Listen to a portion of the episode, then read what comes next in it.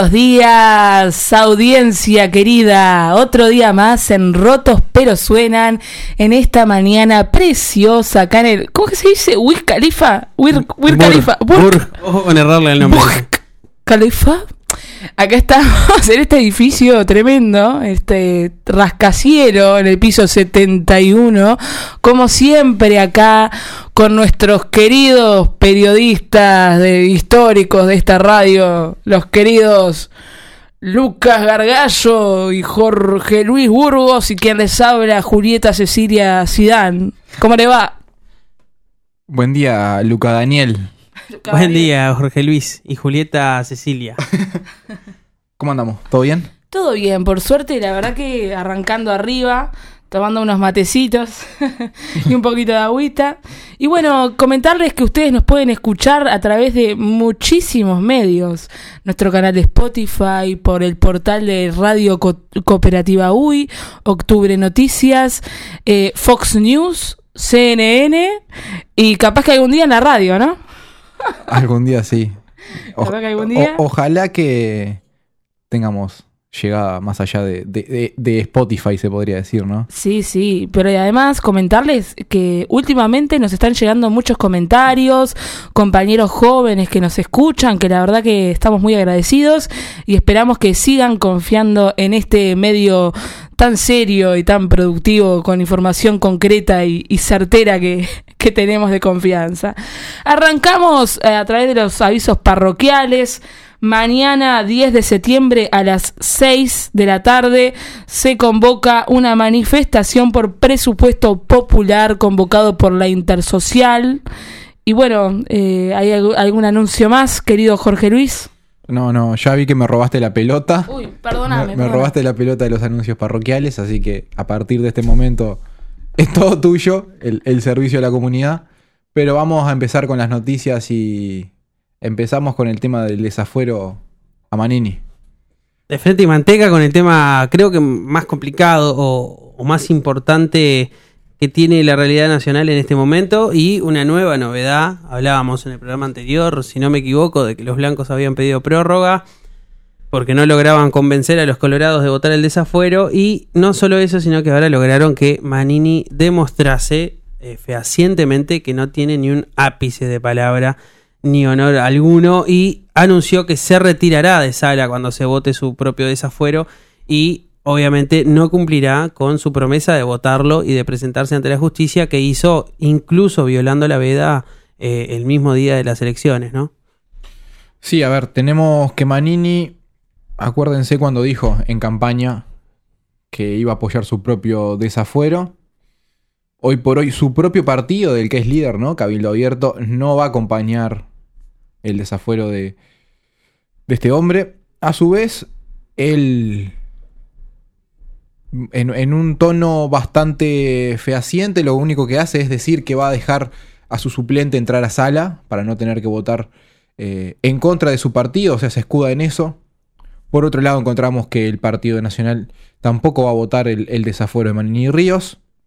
Por parte del Frente Amplio, en bloque sí se va a hacer. Eh, luego tenemos eh, del otro lado al, al Partido Colorado, que por primera vez empieza a mostrar fuertemente una fisura interna, que a su vez es una fisura que repercute dentro de la propia coalición.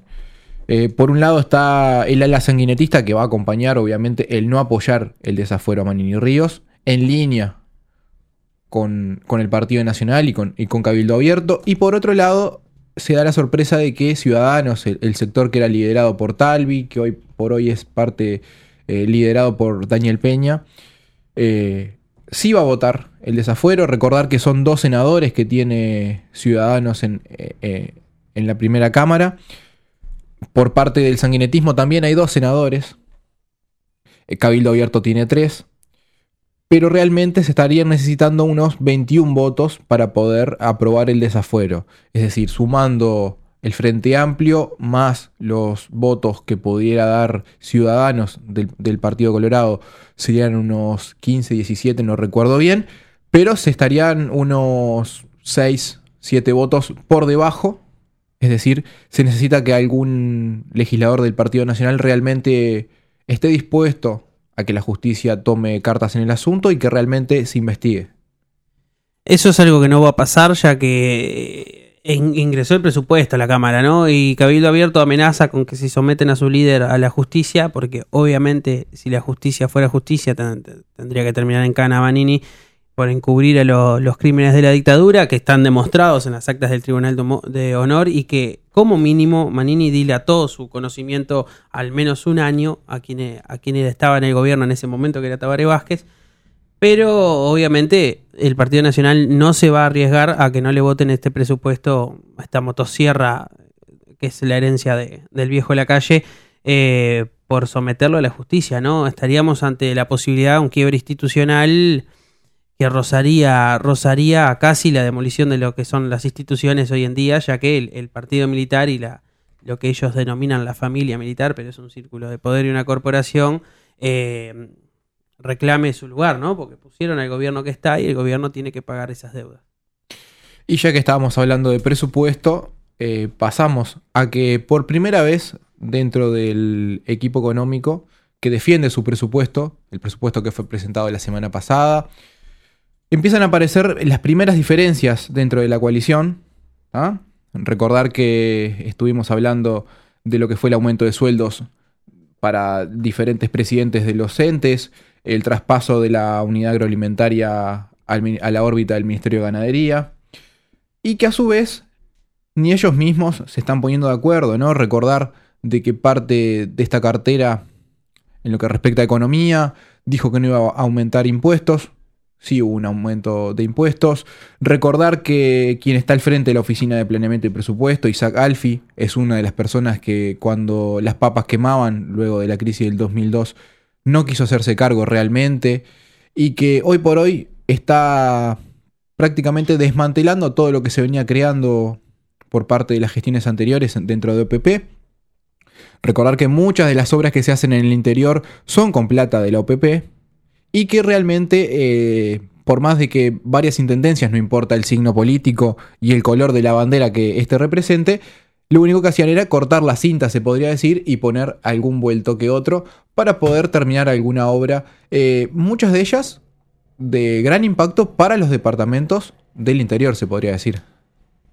Sí, y además hay que ver cuál va a ser la posición del Congreso de Intendentes, ¿no? Que ya habían declarado antes de que se plantee este presupuesto que no iban a ceder eh, en este sentido. Así que está para ver cómo, cómo va a reaccionar esa, esa institución que tiene, ¿no? Esa asamblea en conjunto de intendentes. Sí, en línea con lo que decía Julieta, ¿no? A ver qué tanto incluso dentro de los intendentes que forman parte del, del gobierno, o sea, o, están en línea con el gobierno actualmente, qué tanto se pondrían de punta frente al recorte de, presupuesto, ¿no? Que no solamente va a afectar a Montevideo, recordar eso, y a Canelones, que son las intendencias de mayor eh, trascendencia política para el Frente Amplio, pero realmente no, no, no se tiene no se tiene en cuenta qué tanto y qué, qué tanta incidencia van a tener en estos postulados los intendentes del interior. Esperemos que realmente sean consecuentes a sus propias palabras, ¿no? Sí. Si realmente les gusta cortar la cinta de las obras, que traten de seguir cortando cintas, pero que también sean conscientes de que deberían hacer un poquito más de, de punta frente a esto. Y saliendo de nuevo un poquito de lo económico y volviendo a lo político y a los delirios autoritarios que tiene este gobierno, la Rañaga calificó de club político la Institución Nacional de Derechos Humanos y afirmó que no iba a seguir sus recomendaciones.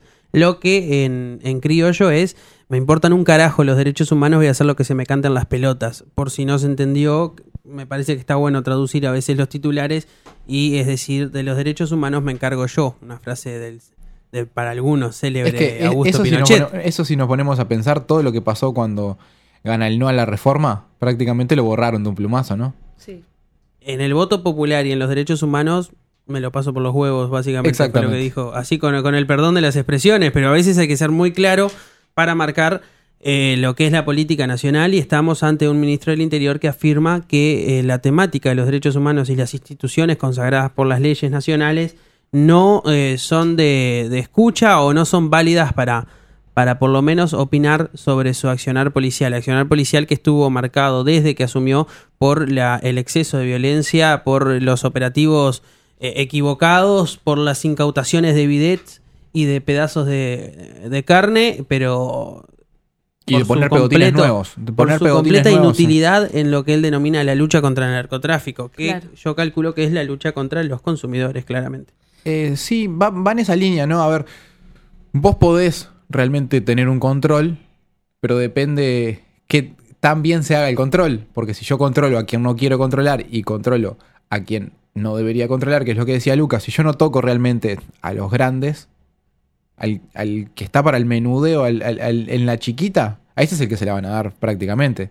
A ver, eh, los grandes son los que financian a, a los partidos de la coalición, ¿no? Recordemos los 4.500 kilos de, de cocaína que se encontraron por error, porque ¿quién No no, era- no era quién no ha abierto eso, la era heladera soja. y encontrado una tonelada de cocaína sin querer en un estante ahí de la puertita? Digo, ah, esta cocaína no es mía.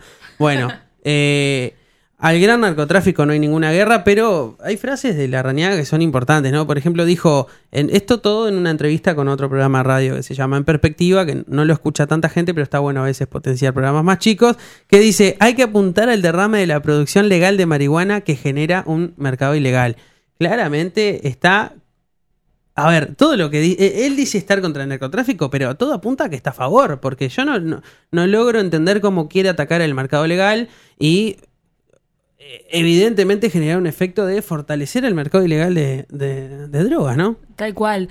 Eh, yo quería traer también el tema de cómo va cambiando la Raniaga, ¿no? Que se presentaba como el, el nuevo wilsonista del siglo XXI, como el ala más progre del Partido Nacional en sus comienzos, y ahora que quedó solo por errores de caudillismo que tienen dentro del Partido Nacional, que lo dejaron solo y que ya no sabe cómo acumular políticamente, cómo cambió su discurso, su discurso a lo más rancio y lo más incorrecto, digamos, para poder robar, qué sé yo, votos de, de cabildo abierto. No se me ocurre otra cosa, ¿no? Acuérdense, por ejemplo, cuando la calle Pou estaba en contra de el no a la baja y la Rañaga era el progre. Para la siguiente elección se dieron vuelta los papeles. La Rañaga en ese manotazo de abogado, porque la calle Pou lo venía pasando en las encuestas, bueno, incluso lo pasó a Sartori, así que en base a billetera le, le ganó un par de votos. Pero acuérdense que la Rañaga cambió a ese discurso más punitivo para ver si podía realmente conseguir votos. Y es eso que decías vos, Julieta. A ver, trató de conseguir votos de lo más rancio y a su vez jugando con una carta que no siempre está muy limpia, ¿no? Que es el tema de la seguridad y el cómo la represión y el miedo, porque es sobre todo sobre el miedo el discurso que se había, se había hecho por parte de la Rañaga. Recordá también de que en su momento se le dio a la Rañaga cadena nacional y no se quería dar al no la reforma, todo eso ya en, en la misma línea en el tema de, lo- de los medios de comunicación y cómo realmente todas las voces no son oídas. Bueno, pero salgamos un poco de la nefasta realidad política que vivimos en nuestro país y vayamos un poco más al ámbito mundial y hablemos de que nos encanta hablar en este programa, que es Donald Trump. Eh, Donald Trump eh, recientemente amenazó con privar de contratos gubernamentales a las empresas que generen puestos de trabajo en China, ¿no?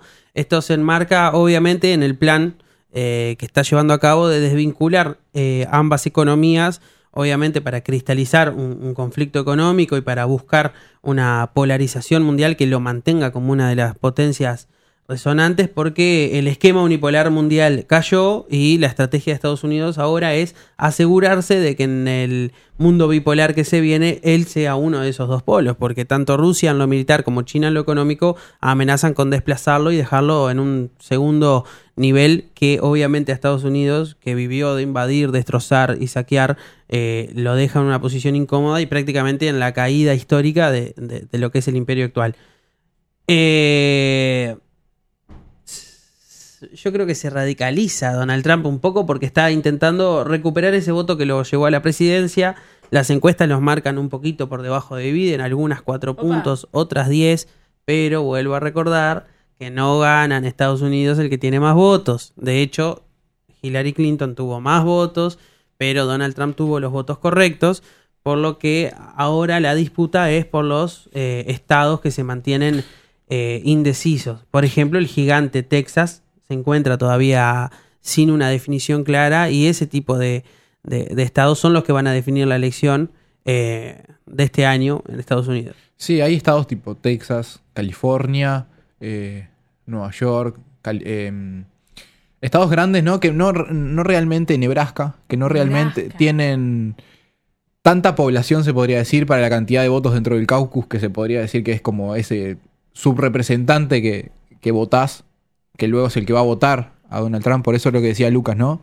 Hillary tuvo más votos eh, de cada ciudadano que de los propios delegados. Por otra parte, Donald Trump, eh, a ver, es, otro que está pegando el manotazo abogado, ¿no? Por un lado, China, te, más allá de todo, la, la guerra económica te está embretando por un lado. Putin te embreta con el tema de, de la vacuna por otro lado. Tenés países como... pa- países de Medio Oriente, ¿no? Que, que realmente están tratando de, de poder salir de, de- de esto. Bueno, está Japón, que por primera vez estaba viendo por parte del ex ministro, primer ministro Shinzo Abe, estaba viendo de cómo dejar de ser eh, cuidado por Estados Unidos. Recordar que Japón no tiene un ejército muy grande luego de la Segunda Guerra Mundial, siempre fue intervenido por Estados Unidos. Estaba viendo también eh, con esta jugada por parte del primer ministro japonés de, de salir un poco de la órbita y el peso de Estados Unidos. Sí, dentro de la órbita capitalista, obviamente, ¿no? Y contra China, contra Corea del Norte, contra Rusia pero tratar de ser más independiente. Entonces está haciendo agua por varios lados. Recordar que en, el, en la parte de- democrática, eh, de, los demócratas, perdón, eh, en Estados Unidos está tratando de volver a recuperar el, terreno que perdieron. Entonces eh, Donald Trump no sabe, no tiene asegurado todavía si gana. Yo creo que es eso que decía Lucas. A ver, está apelando aquel voto que con el tema de la pandemia se quedó sin trabajo aquel voto que realmente no tiene estudios, no tiene un trabajo muy calificado, aquel voto rural, más conservador también. Eh, por algo Donald Trump siempre está a favor del tema de las armas, del tema de todo lo racial, y eso es un voto que para nosotros no sé si tanto, pero en Estados Unidos hay ciertos estados donde realmente tiene un peso muy fuerte, principalmente es aquellos estados que en su momento apoyaron, por ejemplo, al Ku Klux Klan, se podría decir. Yo quiero hacer una explicación básica, porque yo creo, a mí todavía me cuesta, pero creo que a la gente le cuesta mucho entender cómo, cómo funciona eh, la elección presidencial de Estados Unidos. Y está, capaz que me dirán, no sé, alcahuete, a quién le importa, pero no, está, está bueno conocer, porque después hablamos de la democracia burguesa y no, hay, hay matices, hay matices. Eh, supongamos que Estados Unidos tiene dos estados y que obviamente los dos estados designan cinco personas para en un organismo de 10 definir presidente, ¿no? Vamos a pensar lo que es así.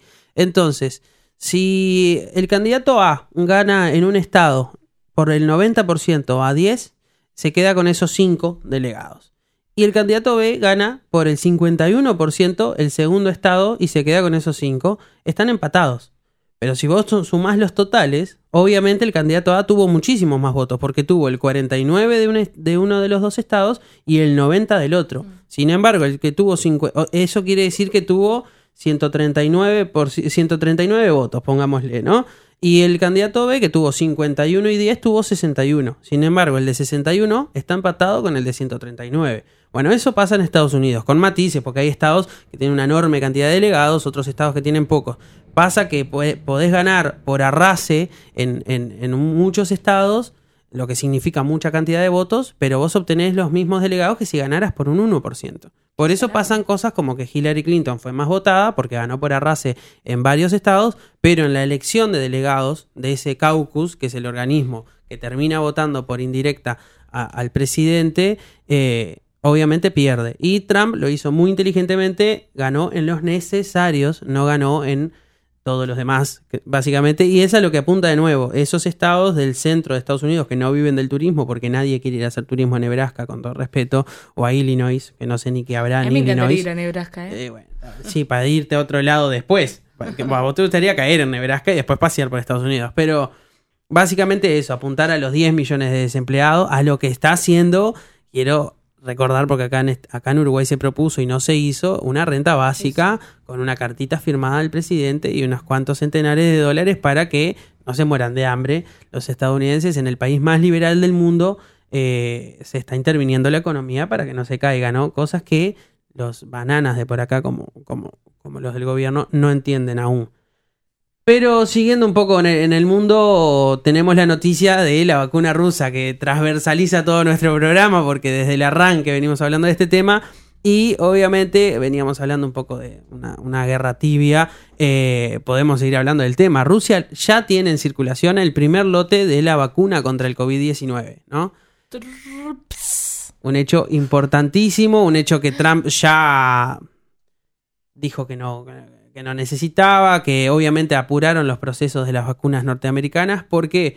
Porque toda la batería mediática que tiraron contra la vacuna rusa diciendo que no había cumplido los protocolos, eh, ahora se ve inefectiva, ineficaz por el hecho de que Estados Unidos recurre a lo mismo, es decir, va a saltearse protocolos para poder lanzar sus propias vacunas al mercado, pero aún así lo va a hacer mucho más tarde que el señor, el mariscal Vladimir Putin, claramente. Yo quiero ver eh, qué vacuna vamos a pedir para acá, ¿no? Si vamos a ir con la de Oxford, vamos a ir con la Sputnik. Es una cosa que me tiene como medio intrigado, ¿no? Real- Yo creo que vamos a esperar la liquidación de saldos y, y comprar alguna porquería inglesa, alguna cosa, Sí. algún remix. Solamente, por, sola- solamente no comprar la de Putin. Claro, el, Sí. ¿te acordás el, el clásico cuando vas a la farmacia y te dicen, no, tengo similar? Bueno, vamos a terminar comprando un similar ahí, vacunando gente y alguna foto de la calle Pou vacunando un bebé o alguna cosa así. Un perifar intervenido va a ser. Igual yo quiero llevar tranquilidad a la ciudadanía, ¿no? Ya estamos todos vacunados, nos vacunaron a todos en noviembre, así que difícil que nos mate el coronavirus porque se vienen cosas mucho peores. Sí, re- recordar también, ¿no? Eh, que no es la primera vez, sino que es la tercera etapa, se podría decir, de prueba de esta vacuna, ¿no? Por parte de Rusia. Y que en todas ha dado eh, niveles de anticuerpos muy altos. O sea, es, se podría decir, más allá de que ya esté en el mercado y demás, es la vacuna que ha tenido más receptividad eh, eh, por parte de- del cuerpo y que realmente ha tenido menos rechazo también. También hay otra cosa, ¿no? Muchos de los voluntarios fueron conscientes de que podría fallar algo, pero en la última tirada el 100% ha tenido efectividad. O sea, es una vacuna que ya está comprobada y que está ahí, prácticamente al alcance de la mano para poder salir de la pandemia. Vacuna válida y efectiva. Y se terminó. Hay que vacunarse el que quiera y el que no, también. Que tome cloro. No, no, no. No, no, no, por favor. Así le fue a Canosa. Así le fue a Canosa en Argentina. Terminó muriendo un niño y le cancelaron Sí. el programa por consumo. ¿Al final le hicieron un juicio o no? Pues No. le iban a demandar. No lo sé, no, no Ojalá. sigo, no sigo mucho a Viviana Canosa yo. Lucas, ¿tenemos novedades de Facebook o algo de eso puede ser?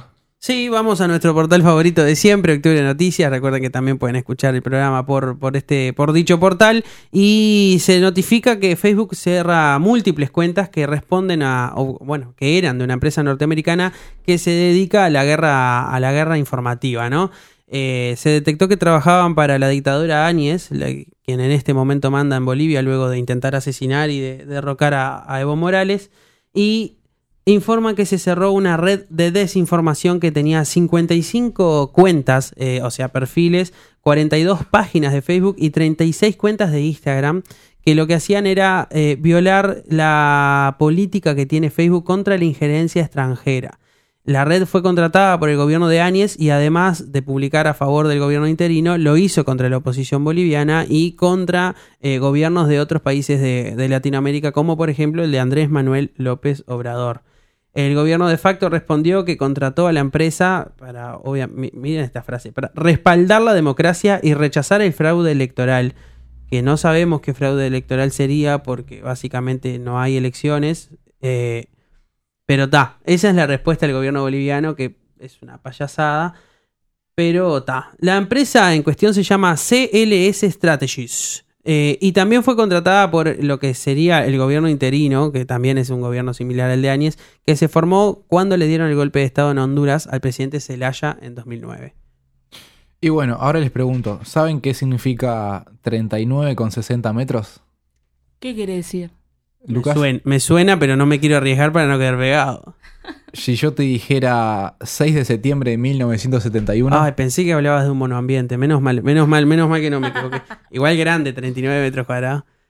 Hablas del glorioso devenido en shopping Punta Carreta. Exactamente, el lunes 6 de septiembre de 1971, por algo estamos pasándolo en esta, en esta fecha también, a las 5 de la mañana, 111 presos políticos, eh, en realidad mm, eh, serían 106 y 5 presos comunes, se escaparon de la cárcel de Punta Carretas.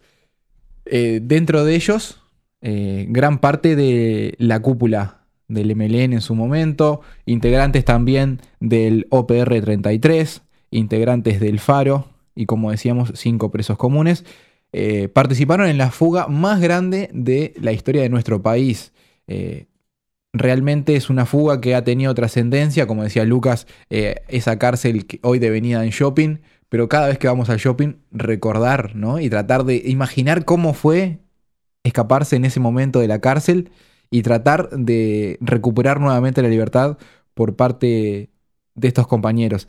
A su vez, res- resaltar también la importancia de esta fecha y lo que significó frente al gobierno, recordar que en esa época supuestamente también estábamos en democracia, algo que no era tan así, pero que significó un golpe muy fuerte para, para el gobierno de la época.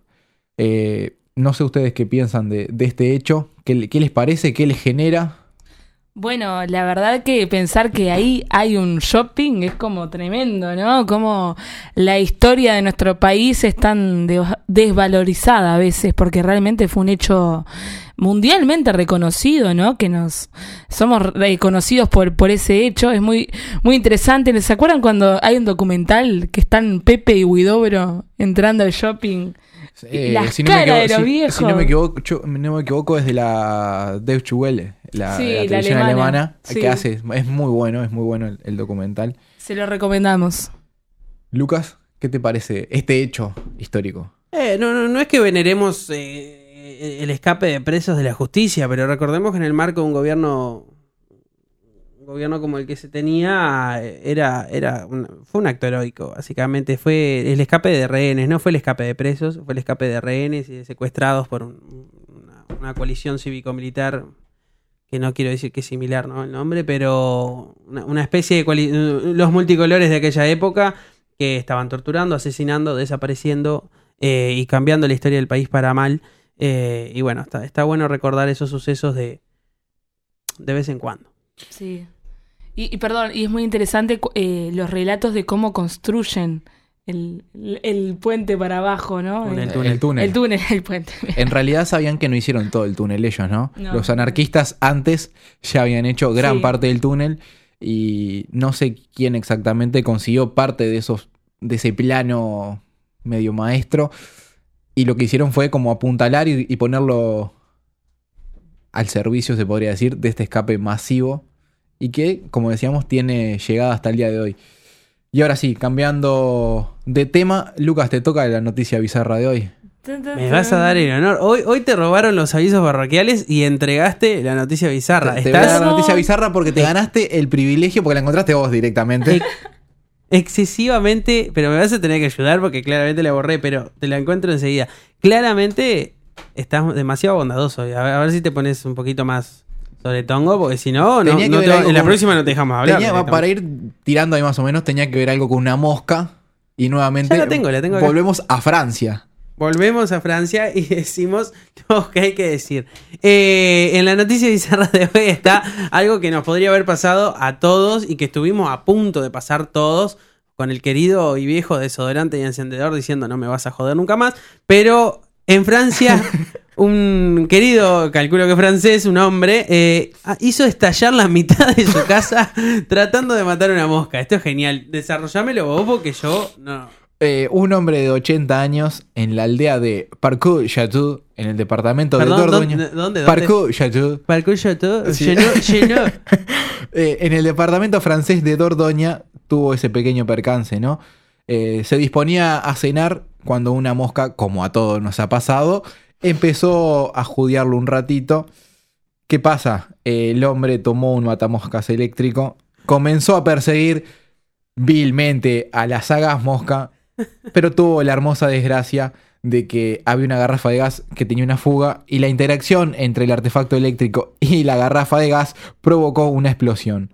Prácticamente el hombre se quedó sin cocina, sin la mitad de su casa, pero solamente quedó con quemaduras en la mano. Eso es lo bueno. No se sabe qué pasó con la mosca, creo que volvió a la otra mitad de la casa. eh, pero está. Lo bueno es que el hombre, más allá de que quedó con la mitad de su casa, no le pasó nada y se mudó transitoriamente a un camping de la zona donde seguramente no va a tener una mosca, sino que va a tener muchas moscas y muchos mosquitos. Yo quiero decir una cosa. eh, a mí me parece que la mosca le salvó la vida, porque imagínate que no se daba cuenta de la fuga del gas y se iba a dormir después de cenar. Se moría intoxicado. Le salvó la vida a la mosca. La mosca yo me imagino a la mosca gritándole, ¡eh! ¡La garrafa! ¡eh! Y el viejo boludo correteándola con la raqueta. ¡Vos, viejo, la garrafa! Eh, Volamos los dos a la mierda, viejo. sol- soltá eso. Le salvó la vida. La verdad, tiene que estar agradecido por siempre con la mosca. Tampoco que le, le regaló tantos años, ¿no? Porque ya tenía 80, pero un tiempito Pero más le regaló, seguro. bueno, y la otra noticia bizarra es tema tuyo. No, la otra noticia no quería tirarla porque no quería levantar a este muertito. que era que. ¿Se acuerdan de Yafiliola? Sí. Pará, y, y, no era ese que decía. eh, que gritaba cosas contra los travestis y los trans. No, no, no era, no era un tipo así. Bueno, está. Un Eh, pastor, por, ¿no era por algo así? mismo lo ponemos dentro de las noticias bizarras, más allá de que. O sea, es la primera vez que tenemos una noticia bizarra en nuestro país. Quiero que lo sepan. Yafi Liola, a pedido del presidente, se convirtió en asesor en comunicación en Antel y va a ser, va a trabajar como asesor eh, del presidente Antel, Gabriel Gurméndez. Eh, Gurméndez fue que se quejó de los gastos innecesarios. Sí, bueno, imagínense que ahora va a tener un asesor que prácticamente no, no sabe dónde está parado, que igualmente se ampara en que supuestamente tuvo trabajos de años en servicios de comunicación, pero recordar, por eso lo pusimos en la parte bizarra, ¿no? Que esta persona fue la que adquirió notoriedad por su oposición eh, férrea, férrea, acírrema, eh, frente a la ley trans en su momento, eh, junto a- al Álvaro de Stag, que siempre que me acuerdo de él, me acuerdo de Moe, Moe Sislak, el de los Simpsons, que Ah. son medio así, medio sí, parecidos. Son Eh, re parecidos, es verdad. Es, es asesor de Gurméndez. Exacto. El tipo que dijo que Andrés gastaba el pedo. Yo creo que van a tener la misma oficina que Graciano Pascale, claramente. O- obvio que sí. Van a Pero está, o sea, es una noticia bi- bizarra y triste a la vez porque prácticamente Sí. estamos metiendo a cualquier monigote para dentro del Estado. Humor negro, mira. Ah, exacto, Ahí está. Cambiamos de tema y nos vamos con la música. Nos vamos para la música central y volvemos Exacto. con el tema del día de hoy.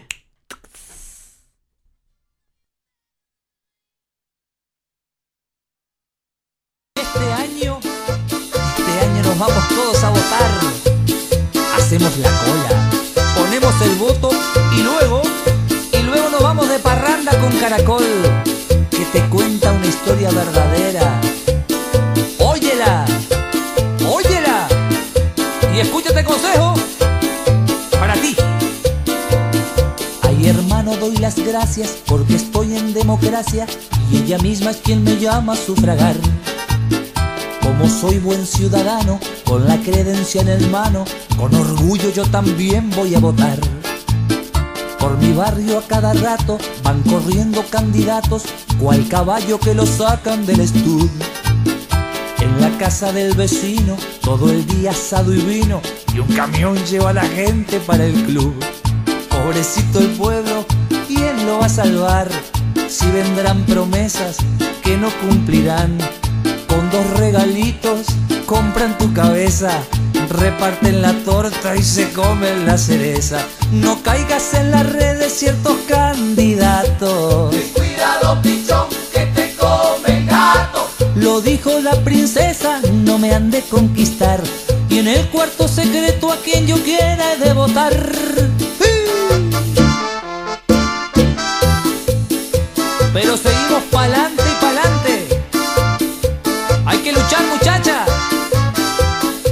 Viene el candidato. Cuidado con el otro. Ojo con aquel. No creas todo lo que te dicen. No, no, no, no y ante cualquier resultado, para gozar, gozar. ¡Caracol! ¡Oye! La otra noche frente a casa se detuvo el candidato. A escuchar lo que decía me quedé. Vos te vas con el 40, a mí me das el 60. Que la gente no se entera, vas a ver. Y pensar doña María, creía que la salvaría el caudillo de presencia singular. Pero encima si le digo, va a pensar que un fin persigo, me pregunto como ella cuántas habrá. Pobrecito el pueblo, ¿quién lo va a salvar, más sin más promesas que no cumplirán. Con dos regalitos compran tu cabeza, reparten la torta y se comen la cereza. No caigas en las redes de ciertos candidatos. Ten cuidado, pichón, que te come gato. Lo dijo la princesa, no me han de conquistar. Y en el cuarto secreto a quien yo quiera he de votar.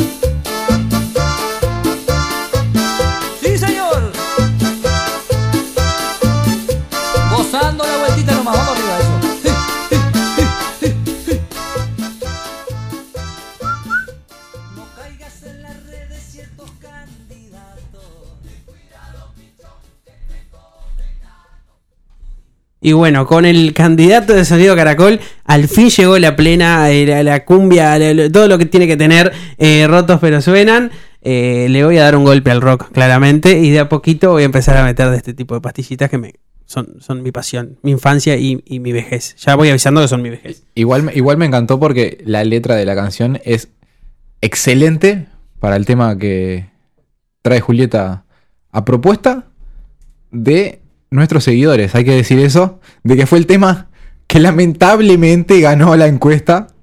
¿tá? Por arrase, por Por arrase.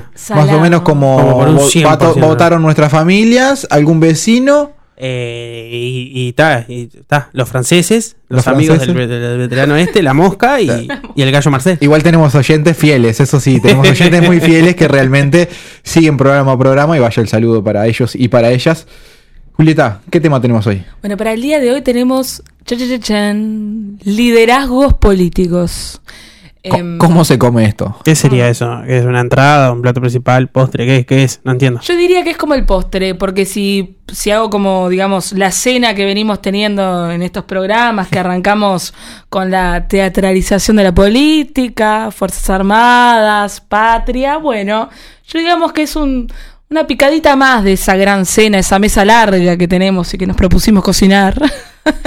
así, que bueno, es un, platillo más de estos que como tema central, digamos, vengo a proponerles eh, analizar los, los liderazgos políticos como concepto, ¿no? O sea, yo me planteé un esquema de, de tres etapas, vieron que yo soy muy responsable cuando me lo propongo, que eh, en primera instancia me planteo algunas preguntas con respecto a- al, bueno, qué representan, qué significan, etcétera, etcétera.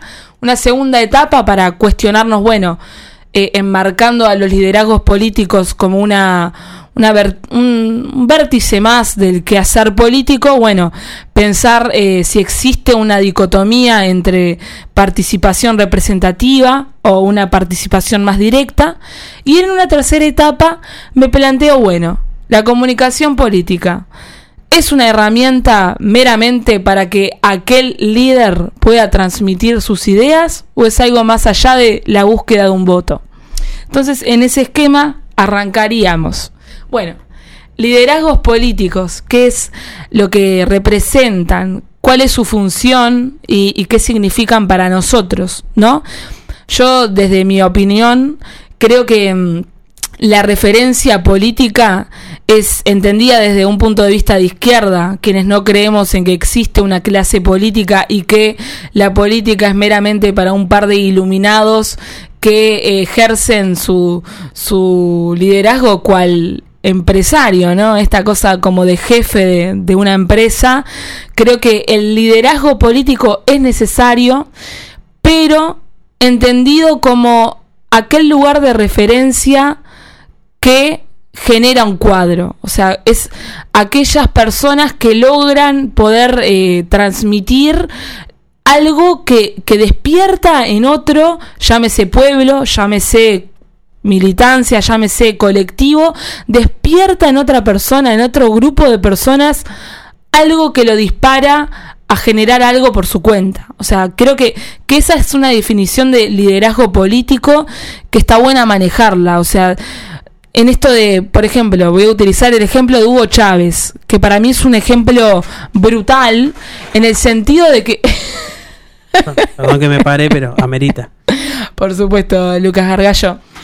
en el sentido de que su liderazgo político es tan potente que, que despierta algo como de, de la religión, de algo de- del que creer. Tiene un liderazgo parecido a, a lo que podría ser un Jesús, una especie de Mesías, que es, es brutal entenderlo en el, en el sentido de que hay algo de, lo espiritual, más allá de lo espiritual entendido como, bueno, el alma o qué sé yo, algo de, de- del ser humano, de, de- de algo en qué creer, que tiene algo de, de ejem- de ejemplo de, de la forma en que, vi- en que vivimos, cómo, cómo ese liderazgo trasciende una ideología, trasciende el socialismo extendido como estancamente una idea concreta de vida o una distribución de la riqueza en, en cierto sentido, de lucha de clases, no, hay algo de, de la vida que se pone en juego ahí. Evita Perón, por supuesto que la tengo que mencionar, perdónenme queridos, pero así podemos continuar. Bueno, mismo Pepe Mujica, ¿no? Esto de, de nada, de su vida es tan parecida a la vida de cualquiera que genera un liderazgo.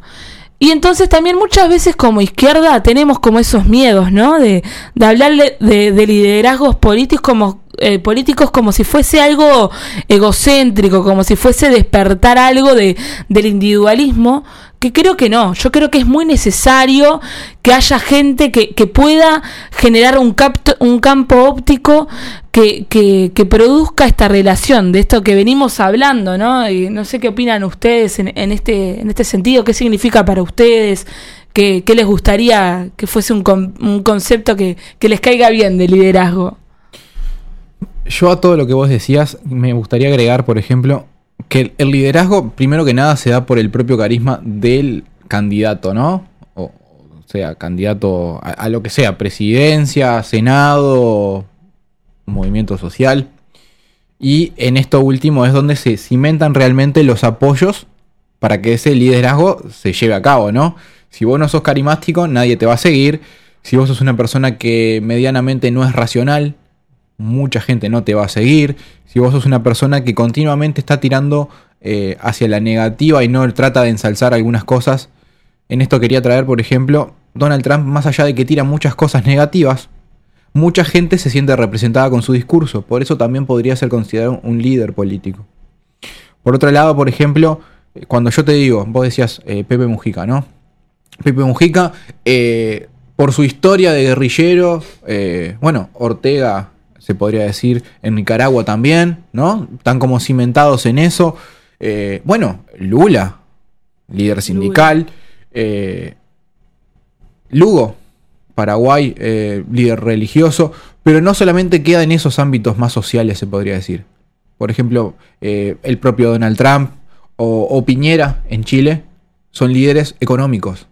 ¿Tá? Ese es su, su sustento para poder ir llegando y cuajar en discursos que realmente tengan una llegada a las personas. Eh, bueno, eh, el facho de Vargallosa en su momento es un líder, eh, se podría decir, apoyado en la cultura, ¿no? Sí. Es escritor y demás. Que tal, no llegó a ser presidente en Perú, pero lo intentó. Es decir, alguien lo apoyó. Entonces es eso, también ese vínculo de qué tanto un liderazgo se apoya en algo y qué tan fuerte es eso. Eh, la otra vez cuando hablábamos, por ejemplo, de Hitler, Mussolini, eh, bueno, el propio Perón o cualquier persona que haya llegado a una presidencia, bueno, el mismo Chávez. Si, si nos ponemos a pensar tanto Hitler como Mussolini, como Perón, como propio Chávez, se apoyan en lo militar para construir su liderazgo y en base a eso es que van haciendo aportes. eh, y acá vuelvo a lo, al- a lo primero.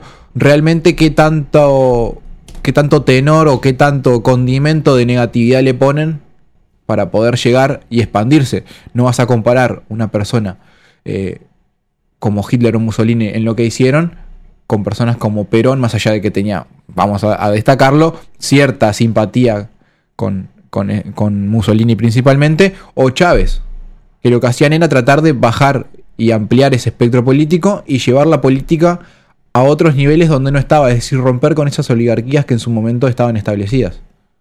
Yo eh, concuerdo con mucho, pero para, para mí un, verdadero liderazgo político yo creo que se logra cuando en, un individuo, es horrible esto porque es caudillista, pero yo creo que es inevitable en, lo que es, en lo que nos concierten como humanos.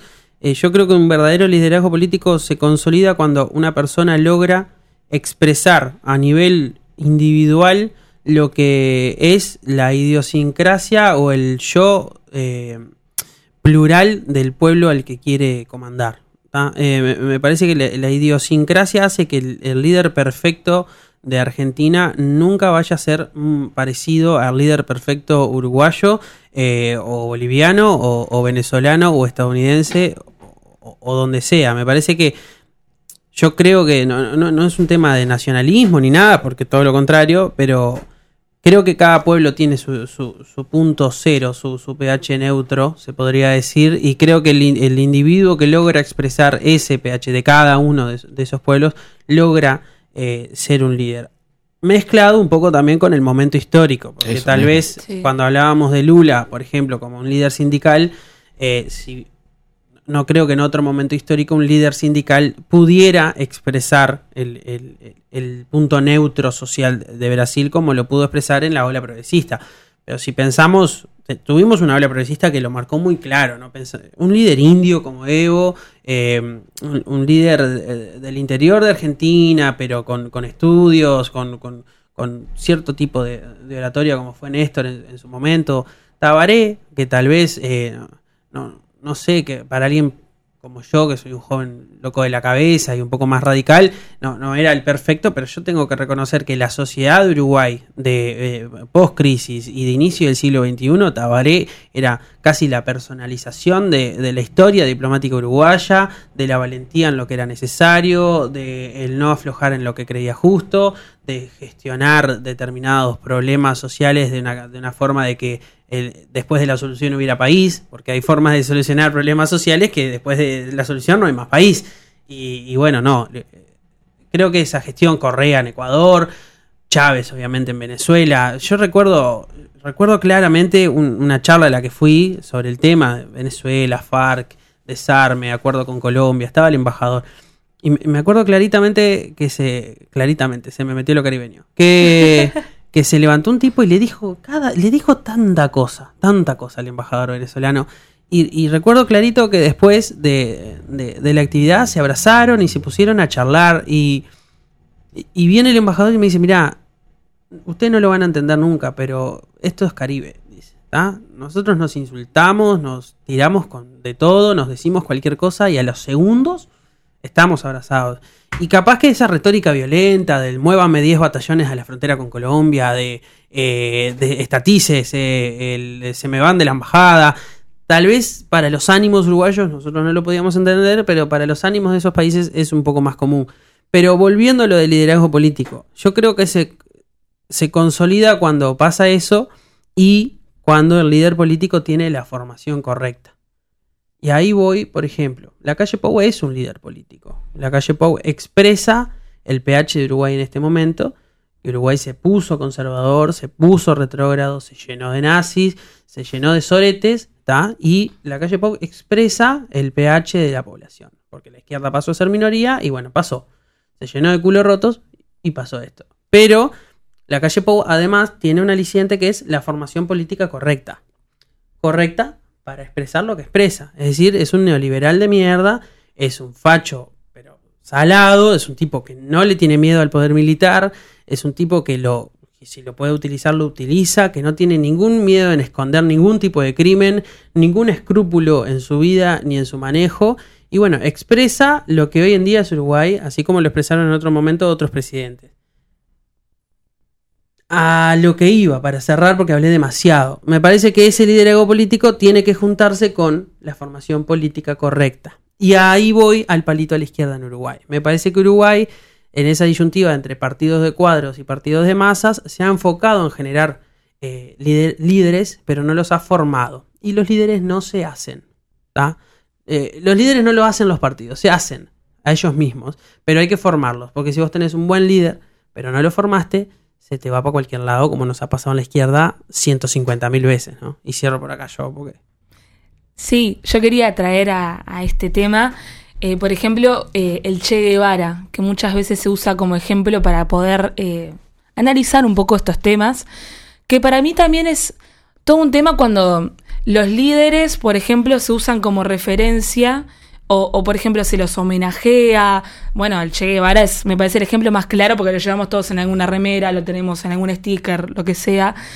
Y muchas veces creo que hay como una, una línea fina entre la referencia, entre el liderazgo histórico con eh, justamente ponerlo en un lugar tan en, ah, Endiosado. endiosado al líder político que de repente te sirve como excusa para no realmente tomar como real las ideas de esos líderes. Que eso también es un, un tema que me gustaría plantear.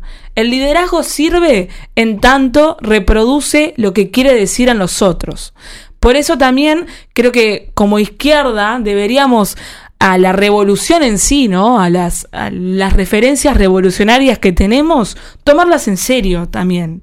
Que no sea un mito, una cosa que, que sí, todos podemos hacer el homenaje a cuando cayó Che Guevara, sí, el homenaje a los caídos en Pando, el homenaje a bla, bla, bla, pero en mi quehacer político, en mi ide ideario, ¿qué tanto tengo de esas ideas, de esos líderes en lo que yo pienso, ¿no?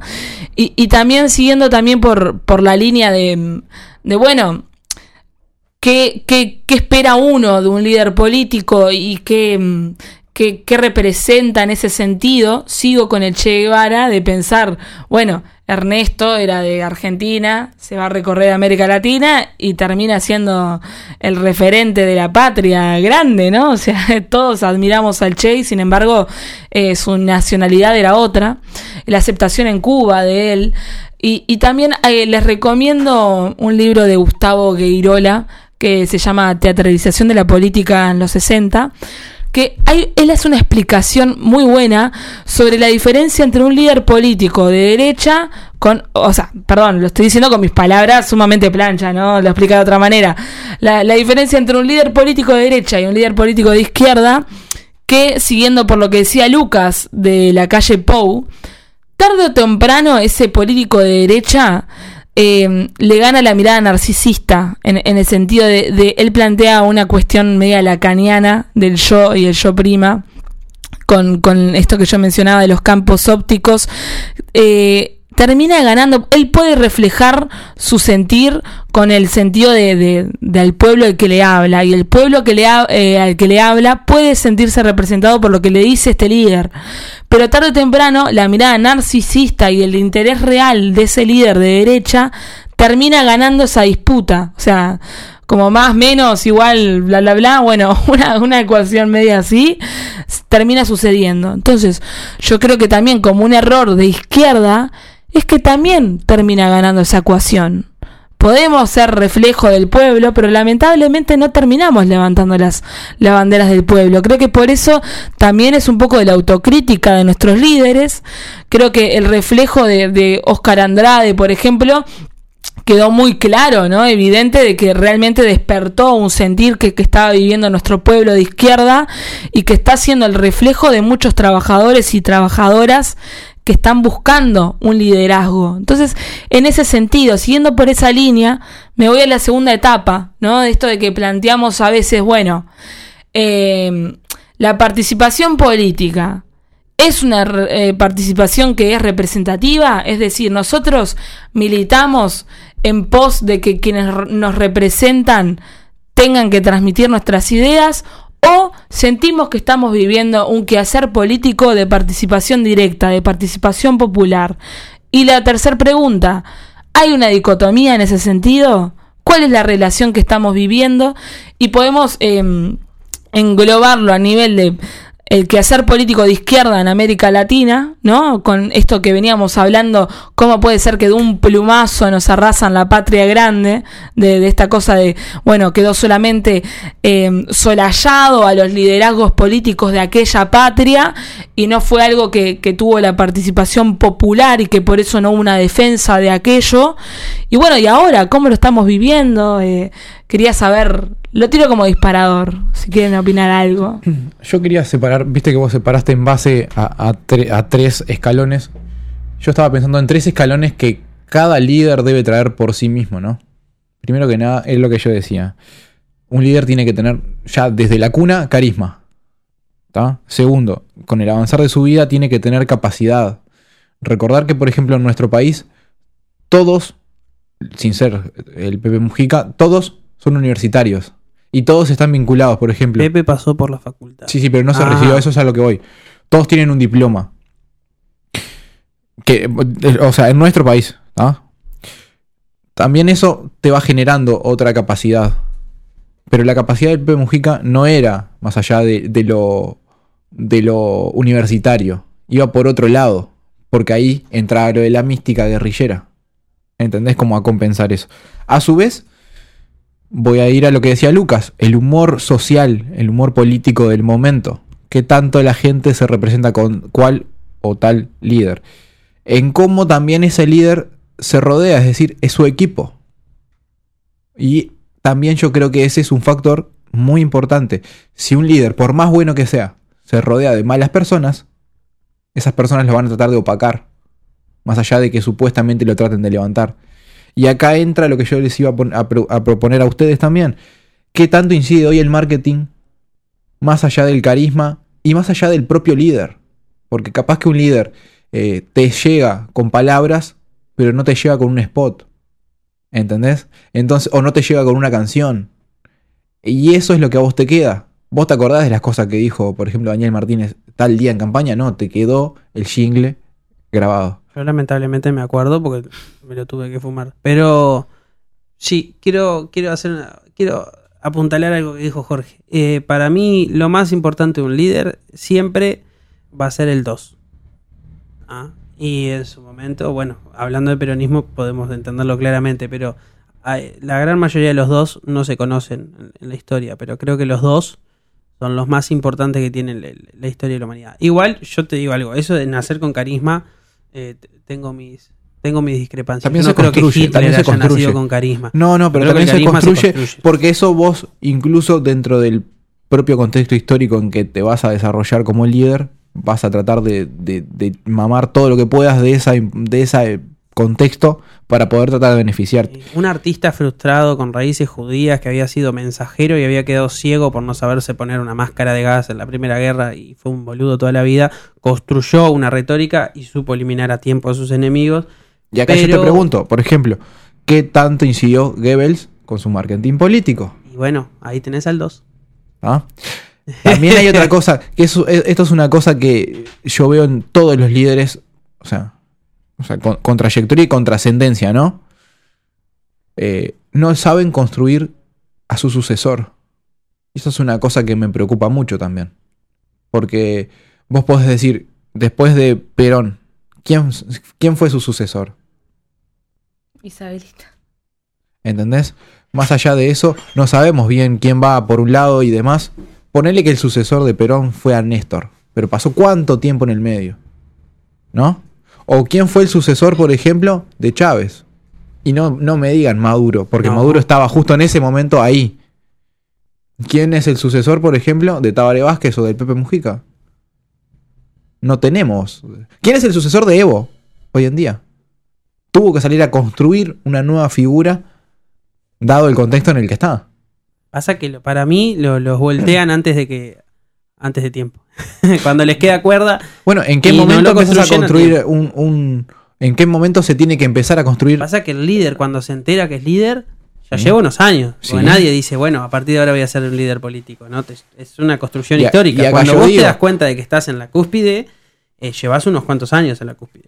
Bueno, en su momento, ¿cuál iba a ser el sucesor, por ejemplo, de Sereñi? Es más, Y- me voy y- a arriesgar y y, te, voy a hacer más duro. Yo creo que la gente se da cuenta que estuvo en la cúspide cuando empezó la bajada. Claro. Y cuando empezó la bajada, es muy difícil construir un sucesor. Yo creo que eh, en ese sentido, eh, este planteo de, de nada que yo les había hecho de, de la participación directa, creo que influye mucho a la hora de, de generar un líder. Porque mm, si vos fomentás que, realmente haya una parti- participación real en todos los espacios, ya estás generando liderazgos, ya estás, for- esta formación política que estábamos hablando, también va en base a, la capacidad de responsabilidad y de trille que te permitan eh, tener en los espacios donde vos estás justamente ejerciendo la política, por así decirlo. Y eh, Seregni lo planteaba justamente en, en que, la, función del comité de base, la función de que realmente haya un poder real, era justamente para generar algo que, que, que sea de, de- de que haya una sucesión, que no se frene. Y, y bueno, justamente podemos to- tomar el ejemplo de Lula y el PT, que, que creo que, que en su comienzo había capaz algo de, de, de aquello, pero que termina justamente yéndose todo al carajo. Pero bueno, creo que la respuesta es justamente eso, poder generar las herramientas para que cualquiera, digamos, pueda en algún momento tener la capacidad de líder. Y una cosa, cuando un líder logra consolidar lo que yo dije al principio, es muy difícil que una persona en su mismo tiempo, por ser otra persona, logre consolidar lo mismo. Entonces, por ejemplo, el ejemplo de Chávez, a nivel diplomático había generado una Delsi, a nivel sindical tal vez había generado un Maduro, a nivel militar había generado un Diosdado, pero nadie en el tiempo en el que ya está ocupado el lugar de única persona, porque es imposible que dos personas distintas demuestren lo mismo y consoliden la misma sociedad al mismo tiempo, eh, puedan eh, ser sucesores. Creo que hasta que no cae uno, no se puede generar otro.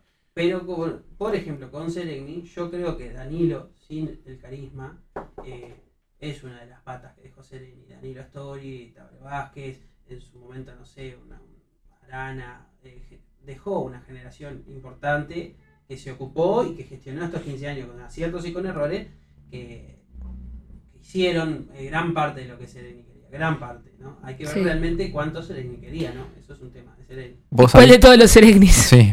Vos ahí nombrabas, por ejemplo, dos líderes. El vicepresidente, perdón, el vicepresidente de Evo, que es magnífico. Pa. García Linera. Bueno, García Lo Linera amo. Es la expresión de la sociedad boliviana una vez que los indios entendieran que eran parte de la misma sociedad y se consolidara una Bolivia nacional, que fue lo que intentó Evo, creo que García venía derechito. Dilma fue una excelente sucesora de Lula, lo que pasa es que le tocó otro contexto histórico y la, la voltearon, básicamente. A eso mismo iba. Sí. Tanto García Linera como Dilma o, por ejemplo, eh, Diosdado Cabello, eh, en su momento Tabaré o, o- o- o Astori, formaban parte de esos equipos.